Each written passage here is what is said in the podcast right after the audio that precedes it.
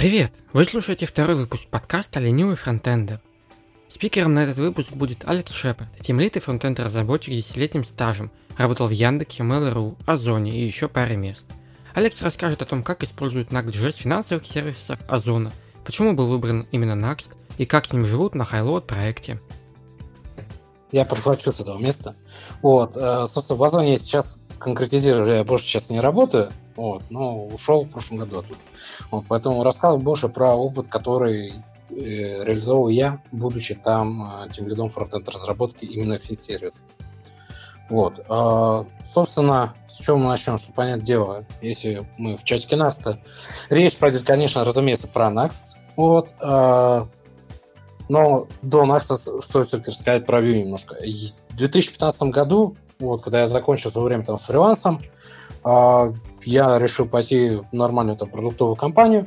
Вот, и ребята на тот момент экспериментировали э, с тем, что делать на фронте. Везде расцветал там React, Angular и так далее.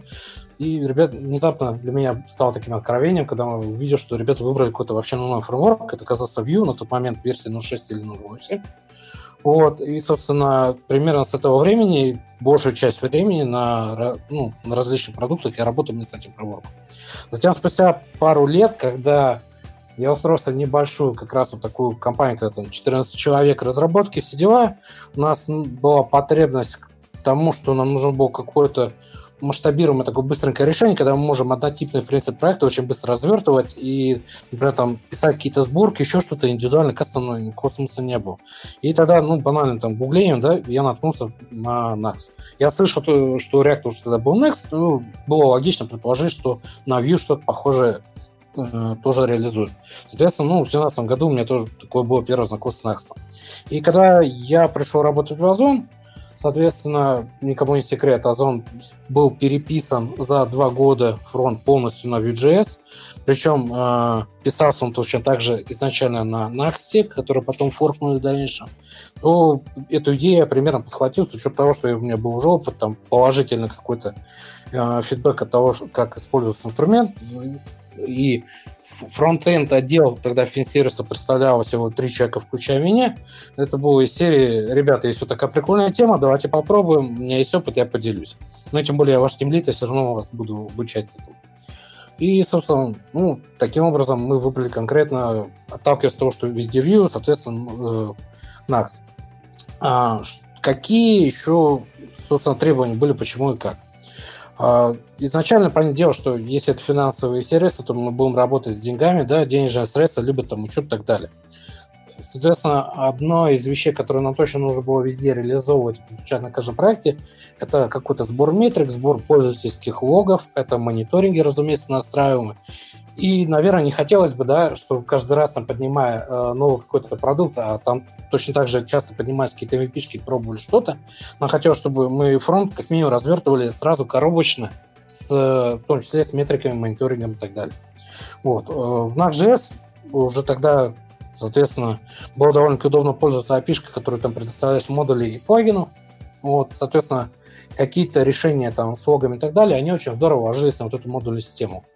То есть, допустим, я там как один из разработчиков, я пишу какой-то модуль, мы его интегрируем, соответственно, на один из э, наших проектов, смотрим, как это работает в продакшене, на каком-то перцентовке пользователей. Если все хорошо, то выкатывается на всех, и затем мы подключаем на все остальные продукты. Вот. И э, что еще? Второй момент, это, наверное, больше такой мой личный момент. Я не очень люблю настраивать веб-пак и, в принципе, какие-то такие вещи, которые, ну, говорится, можно докторскую написать. Это, соответственно, так закрывал вот эту тупоболь, когда у нас есть единая сборка с едиными версиями пакетов для всех. И, соответственно, если мы хотим везде обновить какие-то, э, апнуть, там, не знаю, какие-то лоудеры, сборщик, еще что-то, мы просто обновляем, там, соответственно, версию Next и не тратя время на то, чтобы проверить, там, как интеграция, допустим, работает внутри под капотом. Вот. Соответственно, две главные причины, почему, собственно, был выбран Next. Вот.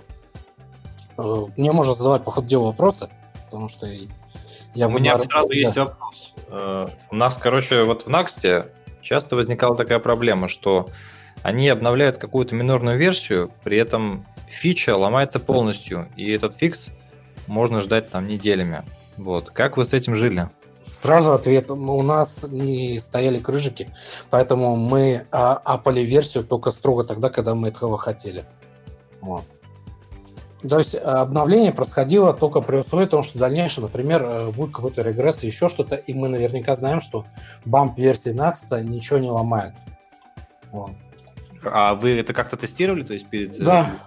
Угу. Обычно, ну, специально регресс чего-то делать не очень хочется, потому что довольно-таки дорогое удовольствие ради обновления пакетов, да, тратить время тестирования, которое обычно вообще никогда не хватает. Поэтому старались, допустим, сказать, если после какой-то выкатки фичи нам нужен регресс, то мы планируем, например, апнуть э, Next или какие-то другие пакеты, кстати, по аналогии абсолютно, вместе с этим релизом, чтобы протестить это все вместе. Вот. Да, это тоже плохо, потому что, ну, может заэффектить, думая, что проблема там в фиче, но, тем не менее, в большинстве случаев мы просто экономим время тестирования тогда. Круто, спасибо. У меня вот. вопрос есть небольшой. Угу. А, смотри, получается, у вас достаточно большой опыт именно применения решения самого Накста, да, в продакшене, в различных ситуациях. Э, следовательно, вы и баги там, скорее всего, какие-то так или иначе, либо проблемы э, самого решения находите. Как вы взаимодействуете с нас, там, то есть вы контрибьютите туда что-нибудь, там, не знаю, э, хотя бы там лишнее сбрасываете? Честно сказать, то за вот эти три с лишним года, ну, четвертый год пошел, ну, какой-то краеугольной проблемы мы ни разу не сталкивались. Вообще никогда. Вот. Несмотря на то, что по зоопарку именно конфигурация проекта там довольно большой был. То есть он там и стандартный статический какой-то билд, и SSR-рендеринг в тупую, и рендеринг с кучей магии там на прихуках и так далее, плюс сборки там, где, допустим, скрипты отключаются, подменяются другими. Ни разу нигде не втыкались. Так, чтобы, ну, сесть и думать, о, это надо где-то фиксить, там что-то между квесты делать и так далее. А, а свои, свои решения в open source укладываете? У вас явно уже какая-то своя кодовая база разросшаяся есть. Код, кодовая база, да. Э, что-то выкладывать в open source, ну, допустим, попытки идеи были, но зачастую специфика, она не позволяет, там, знаешь, масштабировать как-то для того, чтобы кто-то это все переиспользовал. А, я, наверное, больше конкретики расскажу просто, э, какие проекты, в принципе, и что из себя представляют. Вот. Когда я пришел, соответственно, было совсем немножко, но основные э, два продукта это были, во-первых, платежная форма, которая мне досталась наследство, она была в таком э, состоянии, как человек на операционном столе, когда там View 1 попытались на View 2 апнуть, и человек, который это делал, он ушел, и мне вот это достались такие кишочки, там ниточки, все рядом нужно было собрать. Вот, соответственно, несколько шагов это было переписать на View 2, затем апнуть до Next сборку. И, соответственно, целевая команда, на которую меня посадили, это инвестиционная площадка InvestOzone, вот, или Озон Инвест, которая сейчас совершил пивот, и она будет там не для людей, а компания для компаний. Вот. И, соответственно, параллельно запускался проект, это Озон карты, у них там свои отдельные лендинги, админки и так далее. То есть э, платежная форма сама по себе сейчас это просто NAX приложение с серверным рендером. Но с кучей магии на уровне сервера, потому что там ну, э, самые высокие требования по безопасности, собственно, нужны были. А, затем а, несколько кабинетов э, было для инвестиционных площадки. Это кабинет там, инвестора, кабинет заемщика, там тоже SSR везде. Вот, э, плюс админки на View и местами там штучки для Snacks тоже были для внутренней кухни, например, для того, чтобы там работать с оценкой, э, собственно, заемщиков и так далее. Вот. Потом для Озон карты Nax в основном использовался для того, чтобы делать готовые лендинги какие-то, выкатывать новенькие, проверять гипотезы. Вот. Это вот основное такое применение. Вот, ну, про внутренний продукт Пандео я не могу рассказать. это стандартная NDA, как бы. А вот то, что на внешних торчит, это вот это. Вот. И самое интересное здесь, конечно, надо поговорить про платежную форму, потому что, ну, цифры конкретно я сейчас не назову, ну, там RPS и так далее, но можно представить, какое количество покупок совершается каждую минуту на Озоне, вот, и представить, какое количество запросов, соответственно, долбится постоянную форму. Вот. А, собственно, по вот этой платежной форме. Требования к ней, говорю, как я сказал, довольно-таки э, более специфические. Во-первых, э, форм несколько, Сейчас, наверное, немножко таких э, банковских слов прокидаюсь, но э, есть такая штука, как PCI DSS. Это требование к хранению карточных данных, э, если вы хотите там реализовать, соответственно, там эквайринг на своей стороне. И эта штука нужна, например, э, в случае e-commerce, если нужно сделать рекуррентные платежи. Рекуррентные платежи – это то, что в народе обычно подписками называют. Когда мы можем э, взять э, данные карты пользователя, единожды введенные, э, токенизировать их, хранить в себя и работать с этим токеном в дальнейшем. Но, соответственно, что, чтобы это делать, э, нужно получить э, сертификацию, лицензироваться по стандартам, которые были выработаны платежной системой, там, Visa, MasterCard и так далее. Мир, кстати, в том числе довольно много контрибьютит к этим вещам. Вот. И, соответственно, если там э, простая форма, которая там э, первая версия использовала Яндекс Кассу как э, главного, соответственно, интегратора, то для PCI DSS ну, требуется намного больше, особенно по безопасности, потому что там регулярные аудиты проходят и так далее. И за ошибки, которые происходят на фронте, можно ну, довольно-таки не криво по деньгам поставить компанию потому что суммы там идут, начиная там 200, 300, 400 тысяч э, рублей, соответственно, и дальше там по возрастающей зависит от того, что где накосячили. Например, там слив пользовательских данных внезапно там из-за того, что вы агируете что-то куда-то не туда, и персональная информация попала, она, ну, карает, соответственно, за каждую слитую учетную данную. Но это на VC.ru можно почитать про случай утечек данных и понять, какие цифры здесь идут. Вот.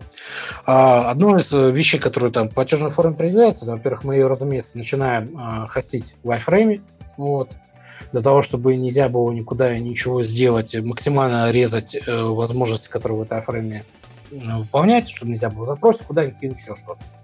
Вот, это первое. Во-вторых, э, многие запросы, которые используются для того, чтобы отрисовать северный рендер, они не могут торчать наружу. Вот. Соответственно, там даже с точки зрения бизнес-логики нужно проектировать приложение так, что часть опишек всегда будет выполняться только на сервере. Потому что, ну, наружки, во-первых, там, в принципе, доступ туда не будет, а во-вторых, там используют, допустим, какие-то такие и так далее, которые нельзя светить. Вот. А третье, что требуется, это, понятное дело, что чем быстрее форма грузится, тем ну, больше продаж будет совершаться. Поэтому э, в идеальном мире нужно да, по-хорошему было бы, наверное, выкинуть вообще все фреймворки и так далее, там, и в лоб решать это как-то задачку. Ну, понятное дело, там, допустим, я ленивый, большинство людей ленивые, и когда, там, допустим, будет меняться разработчик на проекте, нужно понимать, что ему достанется. Если мы там напишем какое-то самопальное решение там, с серверной своей организации и так далее, то он не подхватит. В случае Next э, решение будет такое балансное между бизнесом там, и производительностью, да, и возможность тем, что дать человеку новоприбывшему документацию. Знаешь, сказать, и делай просто документацию, все будет прекрасно работать, кроме вот этих вот мест, и для этих мест написана отдельная документация. Вот. А, также, что из нюансов, которые были интересные? А, разумеется, для того, чтобы соблюсти а, всякие там CSP-шки и так далее, нужно подписывать абсолютно все ресурсы, которые подключаются на форуме. Вот, для того, чтобы нельзя было заинжектить, там какую-то дырку сделать, и так далее.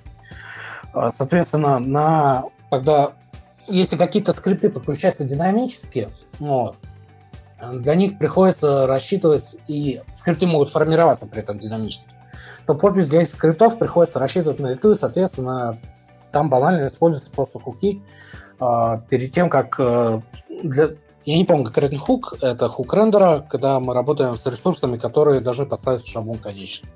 Вот, соответственно, на этом уровне там происходит куча магии, когда мы пересчитываем какие-то подписи, мы проверяем, какие скрипты подключаются. И здесь же используются, например, финтифлюшки, когда мы для э, сотрудников компании э, за счет, там, допустим, каких-то куп или еще что-то хедеров можем э, добавить на ту же самую платежную форму, а в дальнейшем мы так сделали для большинства продуктов, например, э, виджет, который позволяет сообщить об ошибке, соответственно, на этом экране.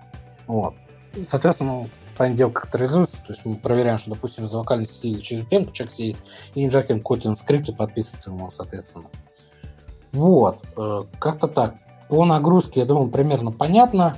Э, в продакшене крутится всего лишь несколько инстансов этой формы, и этих инстансов достаточно, чтобы служить полностью всю нагрузку, соответственно, всего разлома.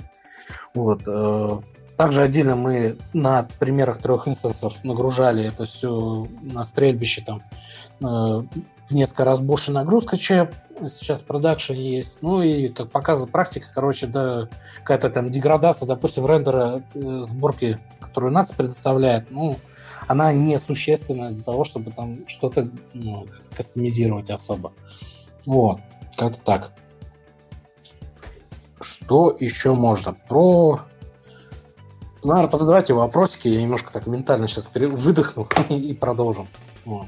У меня такой вопрос, почему вы в самом начале выбрали именно Next, а, а не написали, к примеру, свой чисто SR на, на Vue? То есть, я так полагаю, ресурсы команды вам это позволяли, и мне интересно, типа, чем вы руководствовались, когда вот выбирали. Я, да, краем уха запомнил, что ну, это типа фреймворк, который, да, все мы ленивые, все мы любим, когда все из коробки. Mm-hmm. Вот. Но все равно должны же были быть идеи, типа, а давайте напишем вот свое, э, свой SSR, типа, давайте, давайте вот так. Мы пошли немножко дальше. Мы не стали писать свой SSR и прочее.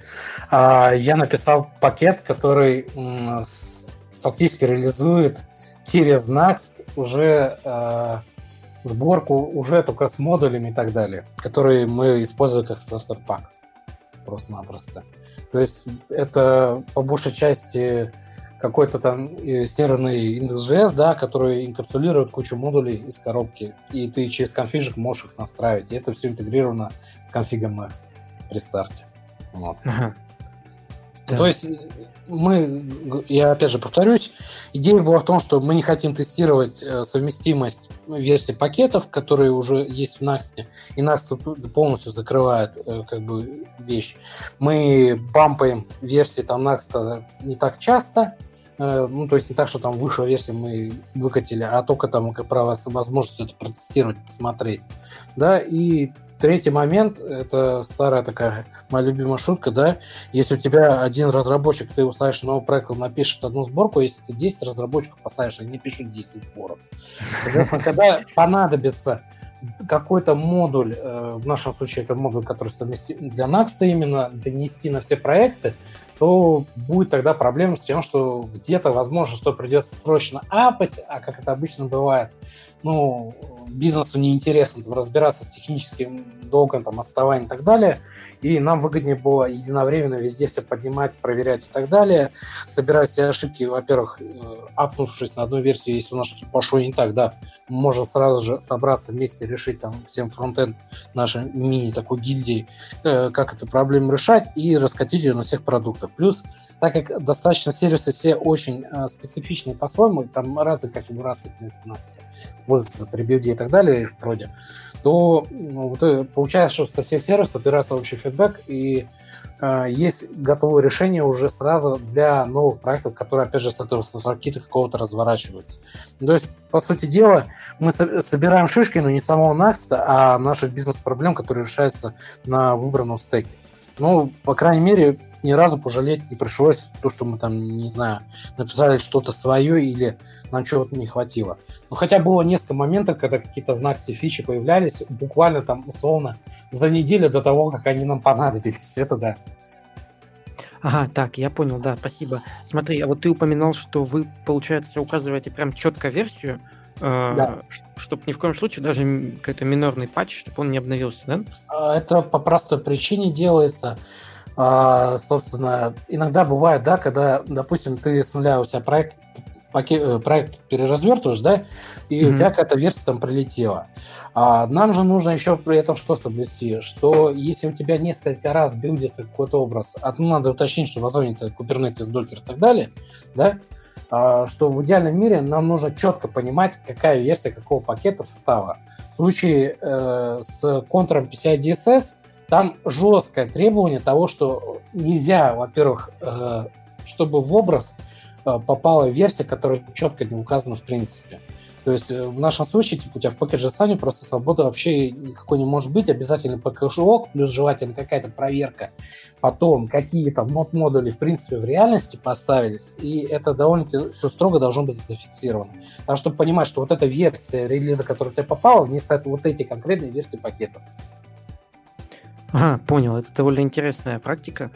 Э, в том плане, что да, иногда бывают такие баги, которые могут там сломать из какой-то версии. Вот, да, спасибо. Прошу прощения. А да. про бэк вшивый про баню. А что-нибудь можешь вкратце рассказать, как бэк устроен с учетом этого нагрузки колоссальной? О, смотри, с бэком там немножко интересная история, как бы никому секрет, там Amazon когда-то был в основном на дотнете написан, соответственно, шарпы и э, огромные-огромные базы с кучей... Э, э, ладно, с кучей кое-чего. Вот. А, соответственно, в какой-то момент это все переписывалось на Гошку, вот, единым порывом. А, почему там выбран был такой стек, там довольно-таки понятно, потому что основной костяк людей, которые переписывал, это была выкуплена компания Lazada, вот, которая сделала примерно такую же историю, только для китайцев, для Alibaba. Вот. А, соответственно, там в сервисах это не исключение. У нас осталось в итоге Legacy наследие было на, на, платеж, на платежах. Это дотнетовский сервис, который был в свое время довольно-таки хорошо написаны. Там осталась, сохранилась команда, которая все эти годы это писала и поддерживала. Вот. А все новые проекты, продукты, соответственно, это э, Гошка, это микросервисы. Вот. А в качестве базы? А, Postgre. Ну, соответственно, у .NET у них не Postgre, у них MSSQL, да, вот, но по мере того, как добавляется новый гошный сервис, соответственно, тоже все на Postgre поднималось. А чисто если по IT-инфраструктуре, ну, я имею в виду свой там центр, ну, либо где-то хостится, ну, я имею в виду вот эта вся история крутится где? По инфре я довольно-таки так вольготно знаю, как это сделано, но, к сожалению, это рассказывать не могу. Вот это точно под NDA, где это что располагается и как. Ну, скажем так, что э, отдель, там не единственный дата-центр, вот, где это хостится, поэтому а, учитывается как раз вот эта практика, когда должна быть геолокация до пользователя там, минимизирована по latency и так далее. Ну, я понял. Ну, то есть все-таки географически распределенная, да? Ну, с учетом... Есть это, да. Есть такой нюанс. Да. Так, а, да, вот у меня по поводу бэк- бэкэнда был вопрос. То есть вот вы API, к которому стучалось, оно у вас было какое, REST или GraphQL? Uh, REST, да, то есть внутри сервиса между собой по gRPC общаются, на выходе у тебя REST торчит. Вот, ага, и... Какие-то гитвей, которые поднимаются чисто для работы с фронтенд приложением. В большом Амазоне сделано немного по-другому. Там микросервисы, и там, соответственно, своя модель а, по которой данные хранятся и берутся, обрабатываться и так далее, потому что на большом озоне очень многие вещи, они преподготавливаются на сервере всегда. Вот. И, соответственно, там как раз наши любимые там, микрофронтенды, какой-то большой оркестратор вот этого микрофронтенда, и на бэке примерно пропорционально один к одному такие же истории, что если у тебя есть какие-то виджеты-модули, которые инкапсулируют какую-то бизнес-логику, на бэке будут примерно такие же сервисы, и это все соотнесено обычно к одним и тем же командам. Звучит довольно сложно. Ну, на практике это так и есть, особенно если нужно что-то новое туда включать, и за вот несколько лет, как все это переписывалось, разрослось там, ну, объем кодовой базы довольно-таки сумасшедший, и теперь там какие-то внезапные там рефакторы, еще что-то предпринять, ну, практически невозможно. Будет всегда очень размазанный по времени процесс. В сервисах все намного скромнее, потому что там все-таки более продукты, они более изолированы, они меньше намного, и больше возможностей с экспериментами и так далее, соответственно. Ну, возвращаясь к теме там, того, что монолит это микросервисы, мы успели там пережить, соответственно, в моей команде, в которой я впоследствии стал тем лидом, мы как раз инвестором, мы успели пережить и то, и другое, и возвращение к полумонолитным вариантам, да, и распределенным монолиты, и, и скажем так, правды какой-то конечной мы так и не нашли, как это должно быть правильно. Вот. У меня такой вопрос есть. Вот у вас сейчас на основном продукте, на маркетплейсе, у вас Next это вот одно приложение для фронтенда всего сайта? Там Next как такового уже не осталось. Вот. Там э, Next изначально использовался. Про то, что сейчас происходит прям конкретно, я точно не скажу, потому что я уходил в момент, когда там еще решили все переписать на TypeScript, вот зачем-то. Вот, и это аукнулось потом очень сильно пока девкастам. А, изначально был Next, изначально ребята, кто проектировал это все, не заложились на момент в том, что по, по мере разрастания, скажем так, сторок э, модулей сторок, которые там будут использоваться, дегенерация, например, будет очень дорогой, какие-то изменения будут очень дорогими. Вот, поэтому Invitus, который была, это был такой NAX, который потом пачился под свои нужды, чтобы можно было там еще каких-то хуков, например, добавить. Вот, а в дальнейшем с этого NAX просто слазили. И в итоге, ну, там она от нас, скорее всего, что-то торчит, типа там видно какие-то вещи и так далее, ну, которые чисто уже как legacy наследие, и их отработать потом. Вот. А в конечном счете, говорю, там получается схема из оркестратора и кучи приложений. Вот. Угу. А у вас сейчас, получается, SSR тогда вообще где есть?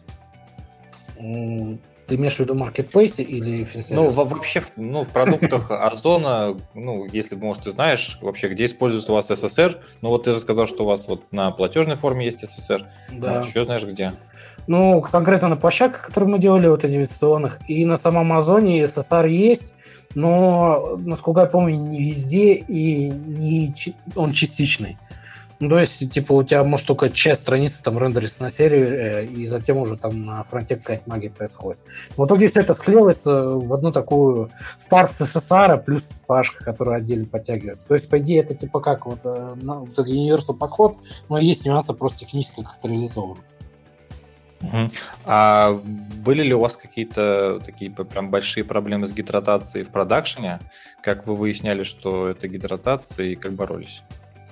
А, смотри, а, во-первых, а, на мелких более приложениях, говорю, продукте, там, платежная форма и так далее, там все обмазано метриками, в том числе метриками э, Node.js приложений, которые крутятся. Вот. И с утечкой памяти мы сталкивались не в самом Насте, а, извини, в, коде, где мы их это сами внедрили. Вот. В большом озоне, в самом маркетплейсе, с такими вещами сталкивались э, в основном, когда была проблема с этим возрастающимся стором. Соответственно, как это тюнили, но опять же, это сбор метрикс клиента, вот, какие ресурсы потребляются и так далее. Вот. И да, плюс отлов вообще всех абсолютно ошибок, допустим, которые так глобально хендлером перехватываются. И, соответственно, в случае там ошибок дегидратации и так далее, ты в консоль ты выводить можешь все. Вот. А вы, а, а вы использовали, ну, типа, свою реализацию, к примеру, отлова ошибок там? Или использовали... Все полностью кастомное. А, кастомное. Понял, спасибо.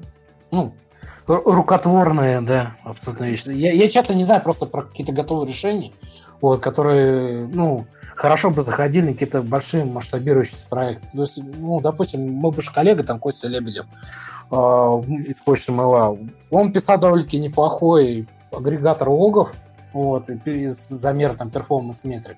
Но опять же, у него есть своя специфика, куда это можно воткнуть. Вот.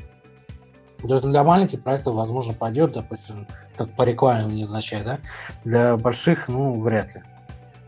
А не было такой мысли, что СССР вообще выпилить и не использовать, потому что вот сейчас у вас на маркетплейсе СССР, ну, такой прям какой-то очень обрезанный и работает прям очень быстро.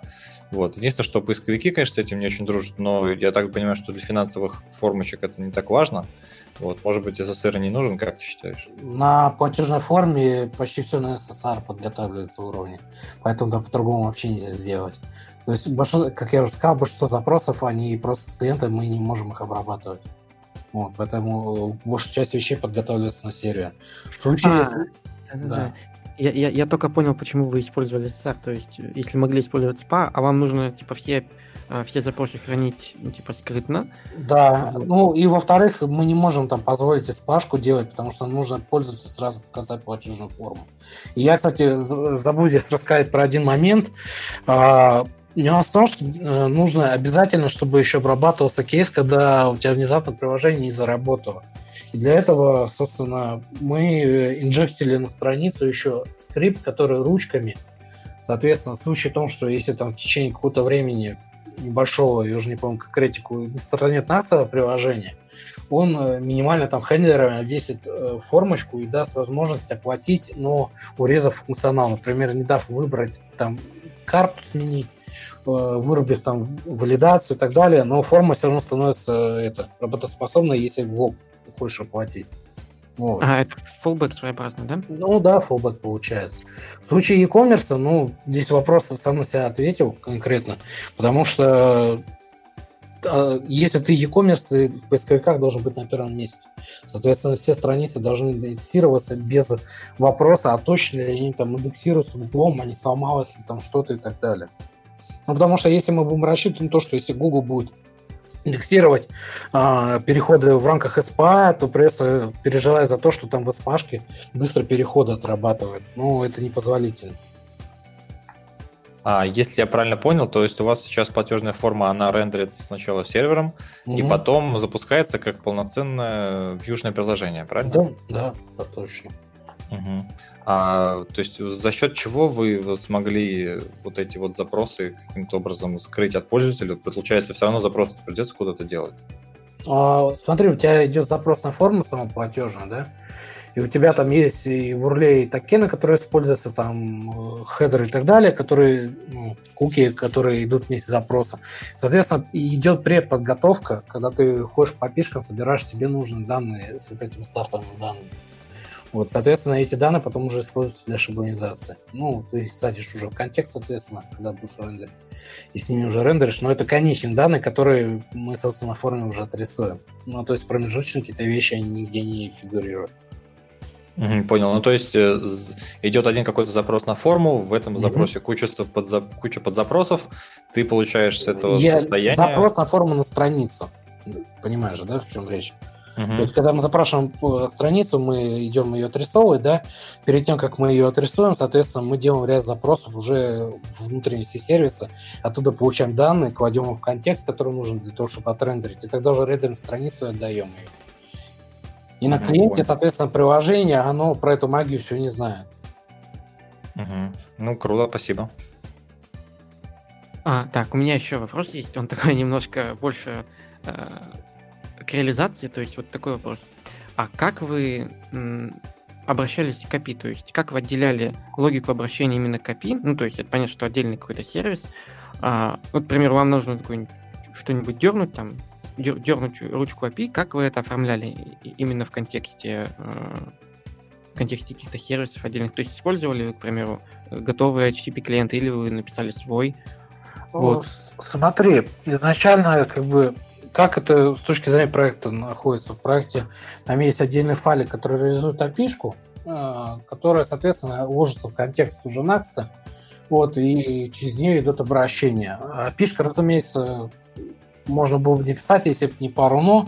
Это требование к безопасности, соответственно, инстанс этой API создается в замыкании, вот, и в дальнейшем модифицировать оттуда не инстанс, на тот момент вначале это был Axios, а затем это мы заюзали модуль Nax HTTP, по-моему, называется, если память не изменяет, по, опять же, соображениям безопасности.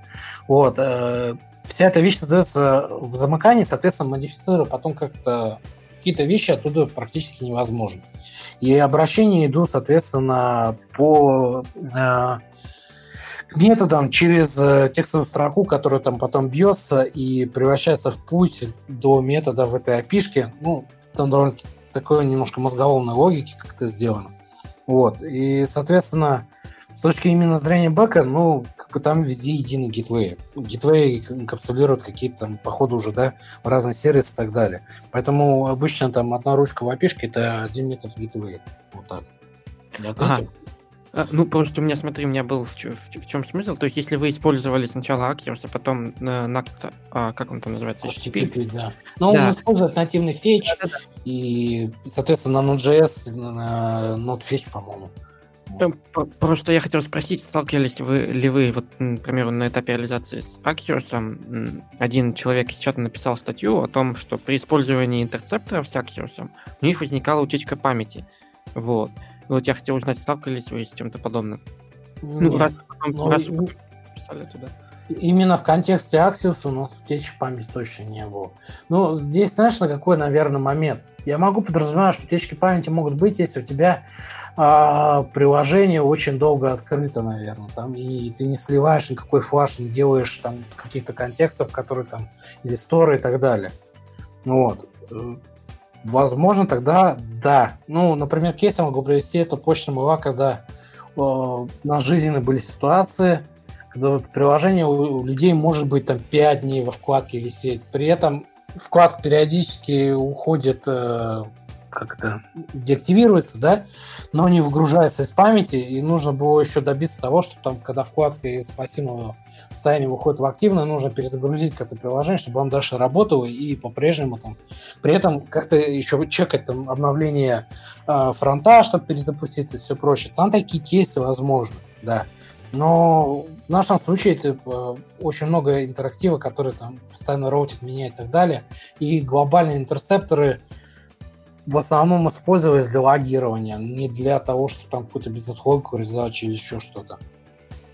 Ага, понял, да. Ну, Спасибо. кстати, Ну, кстати, насчет вот, э, интерсепторов, да, и утечки памяти, это просто на Хабре была давно статья, ну, как давно. Там просто немного коряво сам автор же реализовал то, что если посмотреть плагин Axios, да, то он э, создает новый инстанс Axios в рамках контекста, ну, потому что создается новый и так далее. А у него создавался как синглтон э, в рамках всего приложения, но при этом он в плагине каждому, на каждую новую сессию добавлял интерсепторы, что геометрическая прогрессия увеличивала. Ну, у нас, у нас эта кухня была вручную собрана отчасти, поэтому, скорее всего, так и не воспроизводилось. Потому что, допустим, те же интерсепторы мы вешали из замыкания, когда создавали api которая инжектилась. Вот. Поэтому, ну, скорее всего, таки просто повезло, что мы не столкнулись с этим.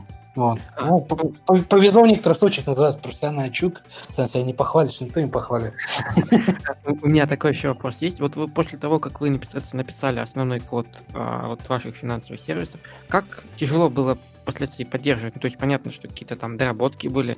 А, вот как тяжело было поддерживать впоследствии и как много вас было человек, которые работали над данными продуктами? Или это был один продукт? Смотри, продуктов много. По количество сотрудников, как правило, это один фронтенд, один продукт. Вот.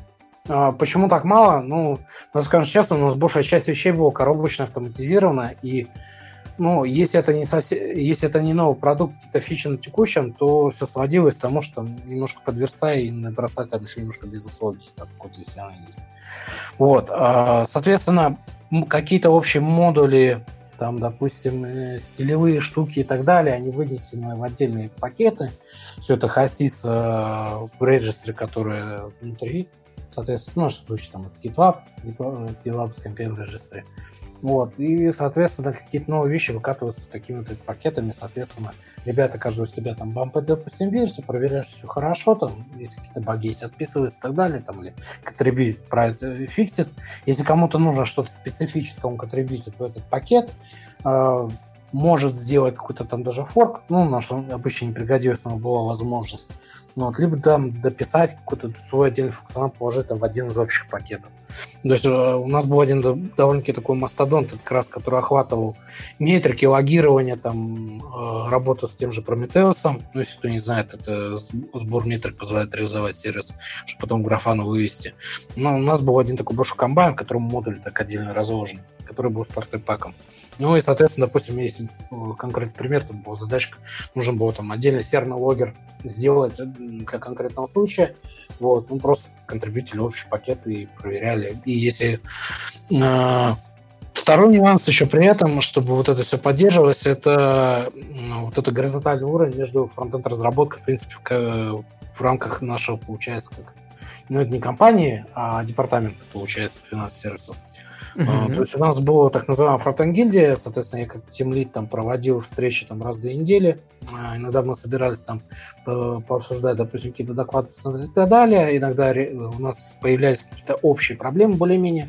Опять же, э, про то, что они общие, я узнаю там из, в этом случае из one-to-one какие-то встреч, да, если я слышу какие-то звоночки, что, допустим, уже у нескольких ребят там что-то горит, где-то ломается и так далее, мы это выносим на общее собрание, на общее собрание обсуждаем проблему, определяем какое-то решение, назначаем ответственных за них, ставим какой-то дедлайн, и пошло-поехало, там, допустим, через две недели собираемся, смотрим, какие результаты там получились. Есть я как э, фактически менеджер там на фронте регулярно смотрю вообще, что происходит и так далее. Да, здесь немножко такой микроменеджмент появляется. Вот, и в том случае, если мы хотим, допустим, бафать где-то версии, то я, соответственно, э, могу брать и контролировать, как это происходит. Либо там немножко делегировать, там, допустим, протеже своему, э, чтобы он там часть ребят, допустим, проконтролировал. То есть модель а. там масштабируется, в принципе, ну, до какого-то определенного количества людей, разумеется, ну, с ограничением. Э, вот система контроля версии, там у вас внутреннее все развернуто или общепринятое что-то? А, конкретизирую, я не очень понимаю. Чем мы пользуемся, там, гитом, да, все это лежит в GitLab, или это просто другой вопрос? Да-да-да, но я имею в виду, это где-то внешне, типа GitLab, там, GitHub. Там, ну, это, это не внешка, получается, это, разумеется, свои инстансы подняты. А, ну, ну свои это, инстансы, да? Да, это справедливо, наверное, для всех крупных компаний абсолютно, потому что, ну, это требование безопасности уже. Вопрос чуть поглобальный. Вот смотри, у вас получается большой такой опыт с Next, с Vue, и вот э, мне интересно э, впечатление твое и команды от работы с Next, что вам понравилось, что не понравилось, и как ты считаешь вообще, насколько Vue вам подошел вот под ваши задачи, насколько корректно была выбрана технология? Смотри, а, из того, что вообще за пять лет работы с Юшкой, у меня на самом деле ни разу не было такого разочарования какого-то большого. Потому что, ну, это из серии ну, такой детище, э, соответственно, культуры там, э, фронтенда своих лет, которая там взяла вещи наиболее прикольные из того, что было актуально, в том числе из бэкбона, ну, скажем честно. Вот. Э, по фидбэку по команде, ну, все свелось к простой вещи, наверное, которые там регулярно вспоминаю. Делай как документацию, у тебя все будет прекрасно работать. Вот. А где ты делаешь какие-то свои моды и так далее, делай документацию, и потом пусть люди делают тоже по этой документации, все будет прекрасно работать. Вот. Из каких-то проблемных вещей, ну, бывало, не хватало, когда документация э, Next не догоняла реальный функционал, который есть в Next.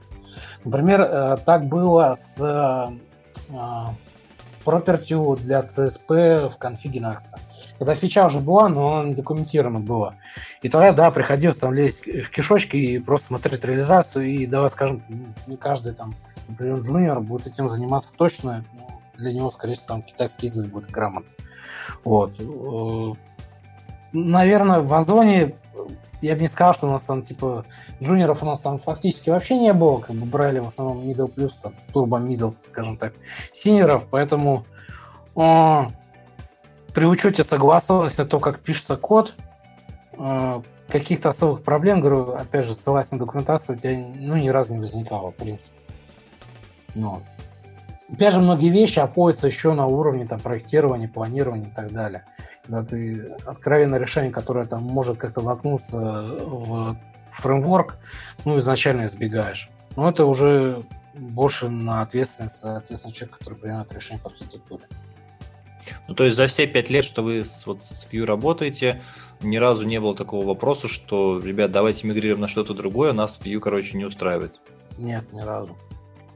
Ну, это круто. Вот в 2015 году, когда нам понадобился серверный рендер, а, тогда первой версии Vue еще не было. Ну, это, это единственный момент, когда мне пришлось поднапрячься, и мне коллеги написали свой серверный рендер для Vue. Вот и все. А, конечно, потом было больно очень мигрировать на первую версию Vue, когда у тебя рукописная вся эта история. Ну, что поделаешь. Классно. А, а, вы, а, а вы, получается, вот Nax вы использовали, начиная с первой версии или даже с нулевой? Э, я использовал в, с первой версии, вот. С нулевой нет. Я, по-моему, даже про нее... Ну, там уже мажор на первой версии был, когда первый раз слышал про фреймворк. Да. А, понял, понял. А вот у меня еще такой вопрос. А, как вы отслеживали, ну, то есть, перформанс именно на, на фронте? Ну, там всякие uh-huh. метрики вроде, вроде Lighthouse. А, Нет, не Lighthouse, Performance API и сбор метрик с клиента прям непосредственно. А, только, то есть такое, да? Ну, то есть вы как-то дополнительно оптимизировали или же, типа, вот как, как, как написали и никаких дополнительных Нет. оптимизаций не проводили? Ну, зачем тогда собирать метрики? Метрики собираются, как правило, чтобы просто понять, где, где, где как раз нужно тюнить и понять порядок, в котором это тюнить надо.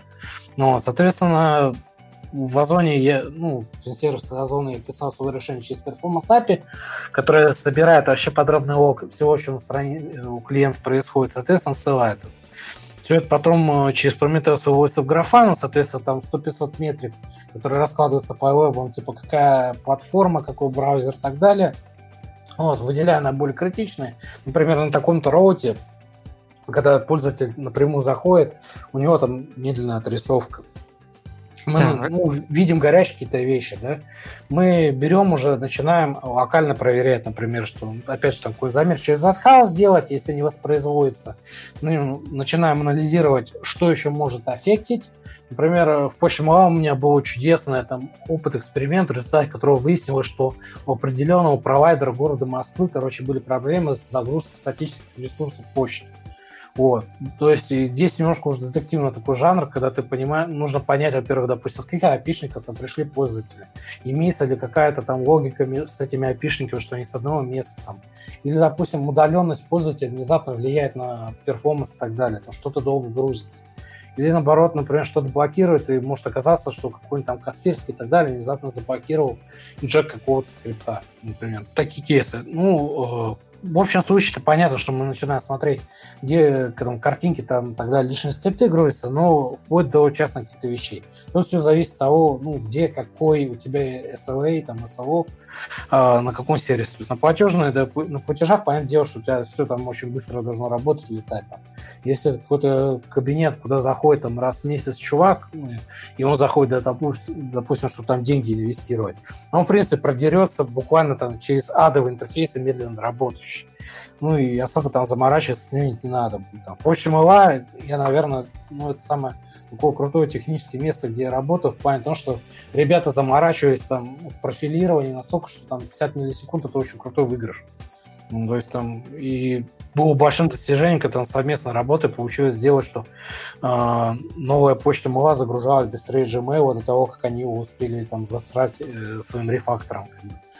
Вот такие вещи. Ну, соответственно, собираем метрики, смотрим на горящие места, тюним и поменьше, и разгребаем таким образом вот эти Авдеевы конюшни на фронте. Ну, понятное дело, что перед тем, как что-то катить и так далее, ты в любом случае нужно, э, во-первых, собрать и лайфхаусовские метрики, вкатывается обычно все на процент какой-то пользователя, с этого процента пользователя смотрится изменения по метрикам по U, причем метрики не только перформанса, а на самом деле собираются метрики вообще всех действий пользователя. То есть, например, если у тебя, в, э, не знаю, там, в минуту 300 человек кликает по кнопке, и внезапно после выкатки релиза стало кликать 100, ну, понятное дело, что-то тоже не так на фронте пошел. При этом ошибок может не быть. Ну, не знаю, потому что бывают совершенно дурацкие кейсы, например, букировщики рекламы, они очень часто пакостят, причем жестко пакостят, потому что, ну, наверное, могу на... здесь это сказать, что некоторые люди, которые этим занимаются, они крайне дегенераторы в алгоритмах, которые используются для этих блокировщиков рекламы. Вот. И, ребята никогда не задумываются о том, что они таким образом там перформанс X2, X3 могут замедлять любого приложения, используя там всякие ну, вещи, которые это азы работы с, с данными, обхода их там, алгоритмика и так далее. Вот. И поэтому некоторые блокирующие рекламы бывают дурацкие вещи, когда они, например, там, начинают блокировать э, запросы до статики какой-нибудь, блокировать какие-нибудь э, рабочие совершенно запросы, ну, потому что им так показалось. Вот. Иногда у них бывает, что они выкатывают релиз с ошибкой, и, например, регулярка начинает работать не так, как она подразумевалась. Ну вот. И на эти вещи тоже нужно уметь реагировать. Э, во-первых, желательно реагировать до того, как это, про это узнает клиент, конечно, конечно. Вторая проблема с этим же бывает тем, что, например, раскатка обновлений у блокировщиков рекламы, она может занимать не просто там один-два дня, она может несколько недель занимать, потому что у них нет централизованного обновления правил. Вот, там как повезет уже. вот, плюс некоторые люди еще у них жестко кэшируются, у некоторых провайдеров даже жестко кэшируются. Вот. Так, большое спасибо. А, ну, я полагаю, основная часть закончена. Если кто-то хочет задать вопрос, а, милости прошу, соответственно. А, если у Алекса есть время, он на них ответит. Но не больше пары вопросов. У меня есть время. Ну да, отвечу. Хорошо, я хочу задать такой вопрос. А, спасибо большое, было все довольно интересно. А, вопрос такой, почему Vue? Э, почему Vue? Ну, потому что в моем случае это, знаешь, такое воплощение э, не корпоративной, что ли, самовыражение. Потому что React это все-таки Facebook, а Facebook я очень люблю. Потому что я ну, не понаслышке знаком с культурой разработки в этой компании, и даже тогда, когда еще не было Vue, для меня это было чем-то отторгаемым чисто на уровне э, даже такого философского подхода, да. Вот, и мне, мне все-таки ближе какое-то такое вот решение, когда на энтузиазме сделано, но при этом сделано качественно командой. И я верю в такие вещи, что небольшая команда зачастую делает на более крутые продукты, чем ну, большие компании там, или куча команд, которые наваливают на проблемы. Угу, спасибо, понял. Тогда второй еще вопрос. А, писали ли вы юни-тесты для компонентов? А для UI-кита только. Вот так. А, Потому а, что свой, да? он, да, конечно же, ну, это классика жанра. вот, э, как бы не свой он хорош, когда ты прототипируешь, когда что-то у тебя уже корпоративное появляется, ну, понятное дело, ты пишешь под себя. Там юниты использовались, потому что тебе нужно все-таки понимать, что обновление компонента в UIKit, оно ну, включает интеграцию с кучей других э, проектов. Соответственно, цена ошибки там очень высокая. Вот. На конкретном уже проекте, ну, юнит-тесты ну, только на какие-то избирательные компонентики, которые ну, действительно критичны, например, и для прохождения, опять же, наиболее критичных масса-массы на э, бизнес-роботов в самом приложении. То есть, например, э, в случае там инвестиционной площадки, ну, обязательно должна быть э, возможность пополнить счет и либо инвестировать. А если там отвалится какой-нибудь, например, там страница, которая статистику выводит, ну, по какой-то причине, ну, это не так страшно. День, здесь деньги не теряем, и пользователь, в принципе, если что, потерпит. Ну, к сожалению, Угу, спасибо. Какие у вас были значительные факапы? Ну, типа, когда там что-то сломалось резко, и вы, а, это вопрос на собеседовании. Расскажите о самом большом факапе. Я ну, так, э, э, У него просто, да, недавно было собеседование, видимо, это оставило отпечаток. Ну, в Озоне я, сука, больших факапов не помню. Ну, вот, кстати, тут мой коллега подключился, собственно, бывший Игорь, он не даст соврать. Ну, иногда мы платежи было пару раз э, заваливали, короче.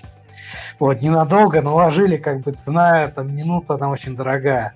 Я, в свою очередь, э, свое время э, в Почте Мыла у своего э, бойца не досмотрел на ревью ошибку, и мы на полчаса короче, вырубили контекстную рекламу на одной странице почты, и это, как мы узнали, короче, стоило больше, чем мы с ним стоим за месяц. Вот, и это запоминается на всю жизнь. Понял, большое спасибо. А, так, ну, Игорь, я тогда тоже тебя поприветствую. раз, раз это, раз вы заодно.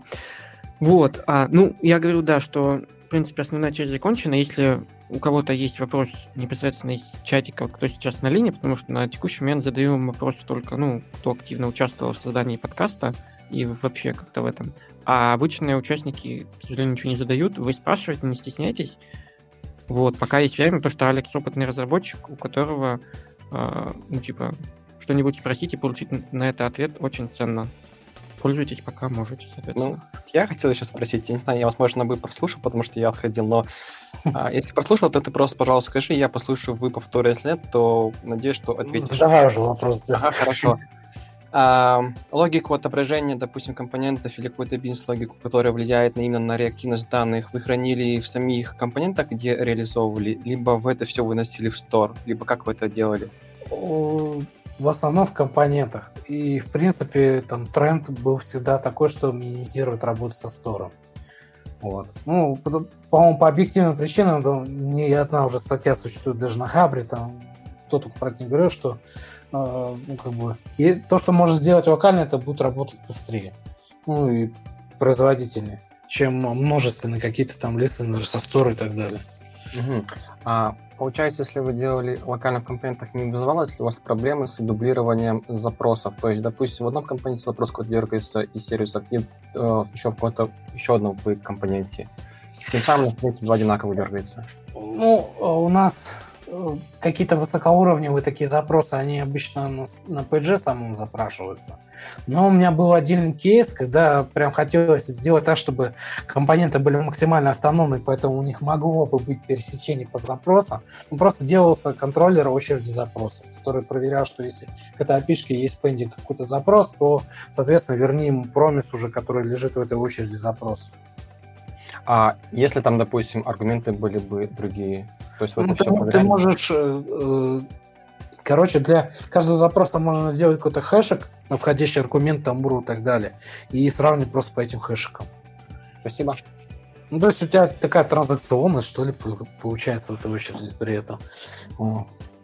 А, а, у меня вопрос. Э, вот у вас логика лежит в компонентах, вот, наверное, у вас были какие-то ситуации, когда на этой же логику дублируется на кучу страниц. Вот как вы поступали в этом случае, как вы ее шерили? Блин, был взором на какой-то конкретный пример. Какая логика? Потому что это очень важно. Вот. Э, Ну, смотри, допустим, ну, пример какой-нибудь. У вас есть какая-нибудь модалка, которая mm-hmm. зависит от того, что есть на странице, и вот это все какая-то составная часть одного функционала. Вот ты хочешь его переиспользовать, вот э, и в каком, как бы ну, ты это делал? Типа с модалкой много где что работает, допустим, но разный контент модалки будет, да? Получается. Ну да, какая-то логика, которая специфическая чуть-чуть, прям совсем для разных страниц, но в целом одна и та же. Смотри, типа, решение быстрое ВОП, да, это все, мы копируем эту модалку, вставляем, но решение не ВОП, это э, сделать какой-то промежуточный сабкласс, который, от которого будет наследоваться твой конечный компонент. Вот. Ну, с этим нужно очень аккуратно работать. Вот. Ну, то есть, а, если пень у тебя свою абстракцию можно сделать. Можно делать свою абстракцию, но будешь, если это 2-3 места, это можно еще терпеть. Если это больше, ну, хочется абстракцию сделать, уже рядом положить. А с миксинами вы что-нибудь пытались или у вас вообще запрет на них? Запрет был. Ну, это круто. Ну, я ни разу не пожалел, потому что я знаю, что их потом выпили.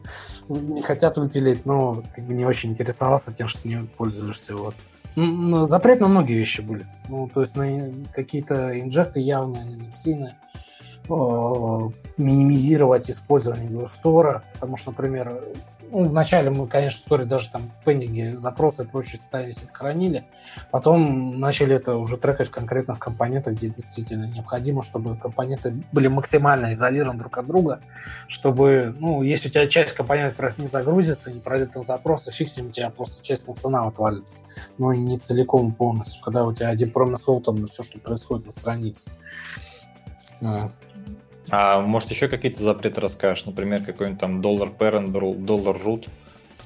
Ну, это, по-моему, есть же в good practice Vue.js не использовать некоторые вещи. А, так, у меня есть еще вопрос от коллеги, он не смог пройти, ну, либо смог, но не, не смог непосредственно задать вопрос. У него вопрос был такой довольно общий, а что ты можешь порекомендовать новым разработчикам, которые, ну, используют непосредственно, пришли на проект на Next, ну, либо начали писать проект на Next, как им нужно себя вести, чтобы у них не было каких-то особых тормозов, не было каких-то особых проблем. Вот, типа, чтобы все сразу было хорошо. На, на что нужно обратить внимание? Это я практически дословно ответил. А я повторюсь на документацию. Ну, я примерно догадывался, да, что ты так ответишь, я заметил это в самом начале. Ну, чем, чем меньше ты велосипедишь, тем меньше будешь потом себя винить за это. Это все. Так, ну ладно, хорошо. Давайте, а, у кого есть еще вопросы? Так, у меня еще есть вопрос. А, как вы организовывали работу с модальными окнами? То есть э, у меня а, есть два варианта, которые я вижу. Это либо как по классике, просто ты импортируешь и вставляешь, либо это через а, контекст как-то можно реализовать, чтобы каждый раз его вы темплейт не вставлять. Вот как у вас это? И еще вопрос, который относится к этому же. А, был ли у вас связан роутинг с открытием модальных окон? А, роутинг мы в некоторых местах привязывали открытие модалок, а использовали два подхода. Ну, первый это стандартный, для меня уже стал стандартным, это использование порталов.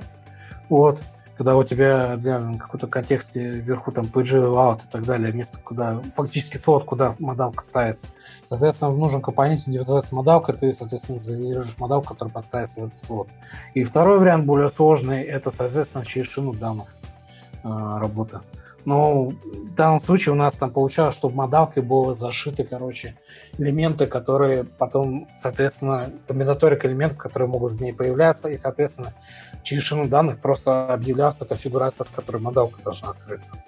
То есть название, скорее всего, пропс и подписка на события. Ну, фактически, да, типа схема и атрибуты, с которыми модалка развернется. Спасибо. У меня вопрос не совсем про Next, а, а вообще про Vue. А, как сейчас, насколько сложно найти хорошего разработчика на Vue? Вот, были ли с этим проблемы? Что такое хороший разработчик на Vue? Ну, хороший по меркам Озона. Ну, Озон нанимал не Vue разработчиков, Озон в основном нанимал JS разработчиков. Там довольно-таки очень много ребят, которые свечились с других фреймворков. Ну, то есть у вас нету такой секции, типа, вопросы по Vue на собеседовании, вы это даже не спрашиваете? Я не спрашивал. Ну, насколько там... Все зависит от того, какой, команду ты хочешь попасть. Там каждый по-своему голый хитер как бы может спросить что угодно. То есть я не вижу, например, спрашивать вещи про фреймворк, потому что все ты делаешь либо как все в практике это описано, либо делаешь все по-своему, скорее всего, вряд ли мы сработаемся, если не какой-нибудь там сеньор помидор с кучей гениальных решений. Вот. А большинство вещей, они так или иначе все равно автоматизируются. Ну, типа тот же линтинг, там всякие а, автоформатинг и так далее, это все присутствует, как бы даже на этом уровне можно уже до код-ревью какие-то вещи прижать. Ну, то есть у вас были такие случаи, когда к вам приходит сеньор-разработчик, он совершенно не знает Vue, но вы его берете, потому что, ну, Vue как бы научить можно быстро. Да, ну, синера очень мало ребят, кто вот э, именно которых семьями можно назвать, такой свич хочет. Потому что большинство, ну, особенно со стажем там 5 плюс лет, они усиживаются уже такой на хороший там, трон белый фаянсовый с реактом в голове. И им не очень комфортно, ну, настолько кардинально там голову ломать. Ну, потому что не секрет, я за, ну, это, возможно, мое наблюдение, но есть против информация для разработчиков, когда они видят директивы, у них ужас начинается, что это какая-то магия. Э, мне особенно интересно был с этим опыт в Яндексе, когда я ребятам показал, что можно директиву шаблон выставлять, и там был ужас. Вот, типа, как это может работать, непонятно. Вот, а зачастую, ну, это джуны медвы, кто может так вот легко свищиться. Вот, потому что у них нет еще таких корней, они наработали кучу шишек боли в какой-то стеке конкретно. А, и кто-то хочет пощупать что-то новенькое, кто-то понимает, например, что ему текущий стек не нравится. Там, за что не любить и React, можно и не любить, в том числе за React комьюнити, например. Там, насколько он токсичен и так далее. Из-за этого. Ну, я знаю человека, который встречался с React на Vue, когда он за рубежом поехал на конференцию по реакту, короче, и после конференции сказал, ну нафиг, я не хочу с ней общаться. Типа, я там такого наслушался, я вот хочу view, я, говорит, ничего не понимаю, что там в комментах на китайском там написали. Вот, но мне нравится. А вот у вас в вашей внутренней документации есть какие-то такие поинты, которые ну, напрямую как-то противоречит основной документации, с чем вы прям совсем не согласны, и у себя решили сделать по-другому? Нет, я более того скажу, в чек-листе на код ревью у нас стояло а, ссылки на NAX, на View, всякие good practice и так далее, типа, что ты сделал согласно этой рекомендации.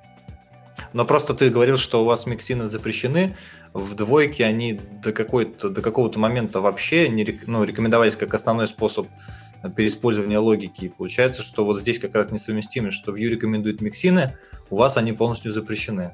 Вот. Ну, это самоограничение, это не так, что мы что-то альтернативное делаем. Вот. Понятное дело, что типа, ну, миксина в какой-то мере это просто понимание абстракции. Причем, ну, на мой взгляд, не очень джуниор френды при этом. Вот. Угу, хорошо, ну, спасибо. Это, это как себя ограничивает, знаешь, иногда там, э, как ты, например, там при Евгении Каешин делаешь явно или неявно. То есть, если ты пишешь код junior friendly, то у тебя везде будет явно. Ну, с Пиксином примерно в моей голове такая же картинка абсолютно. Вопрос такой вот, Алексей, ну, э, предыдущий рассказывал про, ну, как бы адаптацию новых сотрудников и так далее. А вот как вообще организована, ну, работа, э, ну, в Озоне, да? Ну, я имею пришел ну, новый человек, его... Не в Озоне, в сервисах Озона, потому что, говорю, есть большой нюанс. Это как есть Яндекс большой, это поиск есть куча продуктов Яндекса, и везде может быть по-разному.